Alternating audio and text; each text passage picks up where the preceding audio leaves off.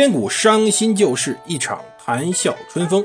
残编断简击英雄，总为功名引动。个个轰轰烈烈，人人扰扰匆匆。荣华富贵转头空，恰似南柯一梦。欢迎大家收听蒙头读书。大家好，我是胡蒙，这里是《刘娥传》。上一期我们讲了宋太祖派当时大将王全斌率兵伐蜀，六十六天攻破后蜀，算是创下一个奇迹。他只比之前后唐灭前蜀时慢了一点。在乾德三年正月十九，王全斌率兵到成都城外的成仙桥，在那里安排了一场小小的投降仪式。孟昶准备好亡国之礼，拿着降书交给王全斌，而王全斌呢，代替皇帝饶恕孟昶，并且将孟昶一家以及主要臣属。让他们上路前往开封去住，给他们安排好大房子去。其实呢，等着孟昶在开封还有一场隆重的受降仪式呢。毕竟在春秋战国以后，灭国的事情还是很少发生的。这种事儿，皇帝感觉倍儿爽。下面陈宫一定要安排好一场仪式，让皇帝的虚荣心得到最大的满足。可是呢，这种投降毕竟非常耻辱。当时孟昶身边的宠妃花蕊夫人。写过一首诗，羞辱整个后蜀上下臣民。这首诗怎么写的呢？君王城上树降旗，妾在深宫哪得知？十四万人齐卸甲，更无一个是男儿。其实就是说，外面这些军队连带里面的皇帝级大臣，没一个像男人，或者说骂他们没种，就这样投降了。而其中最没种的。不是当时的皇帝孟昶，而是那位宰相李浩。李浩就此得到世修降表的美誉。为什么呢？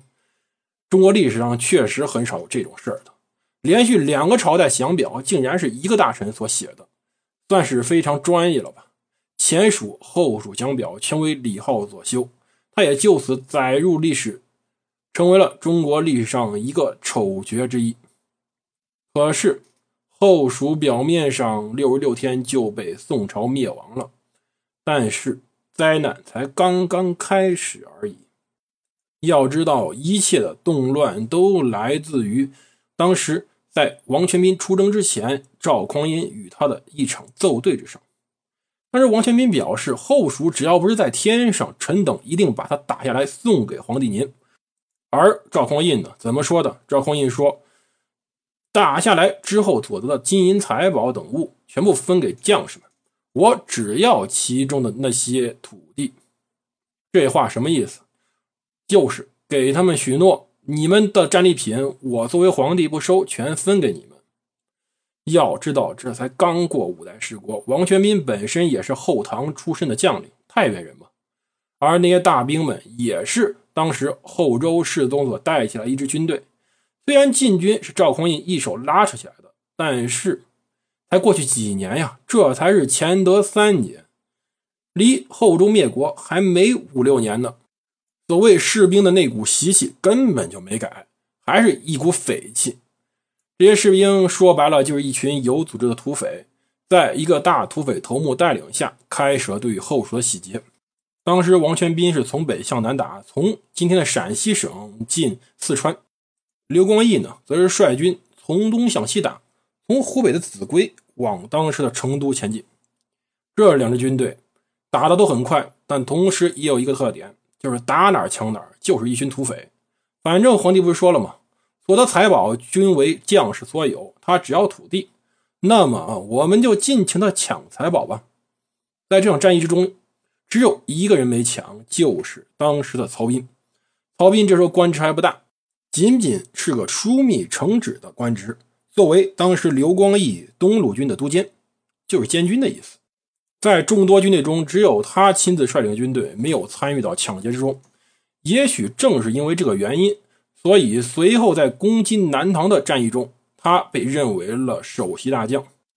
因为暴力总是很有效的工具，可是呢，在战争中，暴力一定要有所节制。如果没有节制，他会把你所获得的一切全部毁掉，在这次蜀中就是这个结果。宋朝的军队发挥了他们的本性，那就是土匪，过于暴力了，见哪儿抢哪儿，一直抢到成都为止。而王全斌呢，带头抢劫，带头贪污，他甚至贪污了当时后蜀国库的钱。刚开始的时候，王全斌其实挺有节制的，他每次有什么安排都要与诸将迁议。但是呢，到攻打成都以后，要知道灭国之功实在太容易令人骄傲了，他这时候膨胀了，每天昼夜饮宴，不再安排军务，纵容部下抢掠子女，抢夺财物。他们可是不仅是抢财物，还抢女人，那就是地道的土匪了。他们认为皇帝只要土地嘛，反正民心这个事儿，王全斌没有替皇帝考虑在内。而当时作为监军的曹彬考虑到了，他多次劝说王全斌：“我们退军吧，把军队拉回国内。”可是呢，王全斌不答应。这时候大家就明白了，其实他本质上还是五代十国的军人，就是说。当时的军队头领要给自己下面的人员谋福利，这福利怎么来呢？一方面皇帝会发，这也就后来宋朝每次打大仗一定要打赏金军的由来，算是我给你钱换取你们的忠诚以及老实。另外一方面呢，就是抢。可是作为皇帝的赵匡胤过于急切灭掉后蜀了，安排下之前那句话，那么。各位将领如同得了圣旨一样，那就放胆去抢吧，抢下来全是自己的。其中一条王全斌抢的最多。后来宋太祖要求蜀兵复阙，就是说要求后蜀的军队到开封去，算是把后蜀军事解除了，让当时王全斌安排给这些军人以路费。表面上，王全斌认为对蜀军这些俘虏这么宽容有什么用啊？更无一人是男儿嘛！十四万人没一个人敢抵抗的，六六天都把你灭了，给你们这么多钱有什么用呢？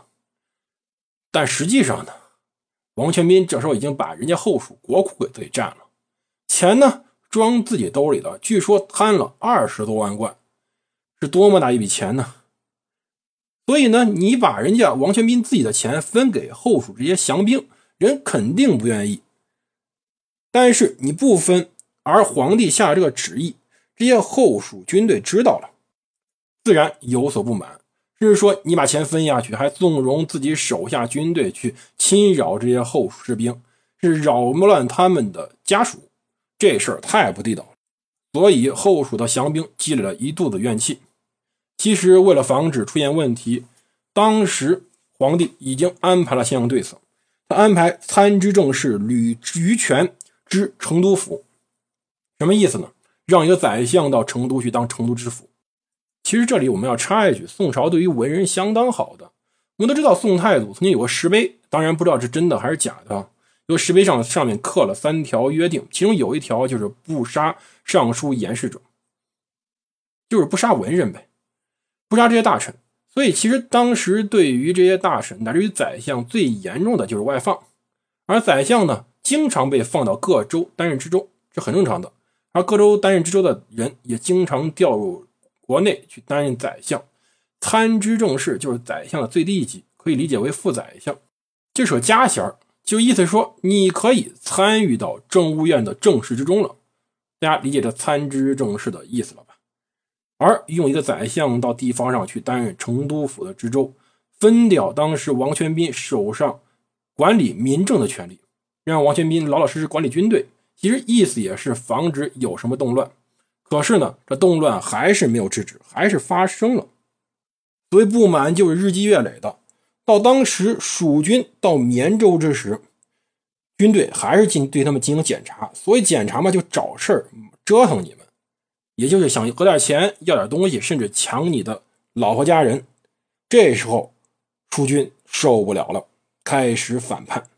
绵州就是今天四川省绵阳市。在成都的东北方，当时蜀地在文州，也就是今天的甘肃文县，有一个文州刺史叫全师雄。在发生动乱之时，全师雄本人正好在绵阳，他赶紧逃了起来，根本就没管自己家人，跑到绵阳郊外的一个民房里待着。其实，在五代十国，乃至于之前唐朝藩镇的时候，一旦有乱兵作乱，第一件事干什么呢？找个当官的推举他作为首领。为什么要这么干呢？一般国家打击这些乱兵。态度就是只诛首恶，邪从不办。他总不能把这几万人全杀完吧？所以呢，就把那个带头的给砍了。实际上，他砍的通常还真不是那个带头的，都是这一群军队抓过来的一个当官的，可能是刺史，可能是个军队头头。反正呢，你坐在这位置上，实际上权力大小大家不知道，但是一定要有一个人在这里顶雷背黑锅。全师雄呢很聪明，不想当这个背黑锅的人，所以躲了起来。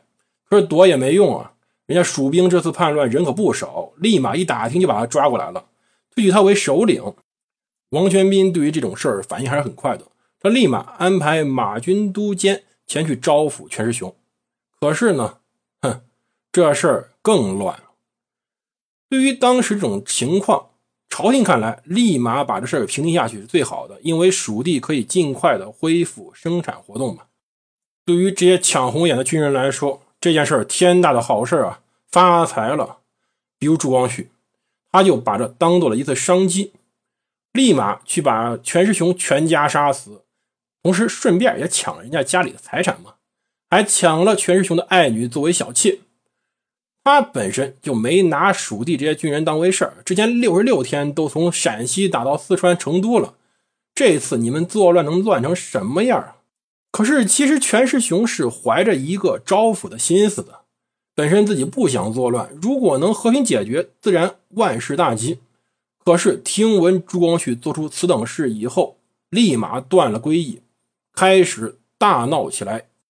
这次直接导致后蜀的领土内。天下大乱，具体导致了什么结果呢？我们下期再讲。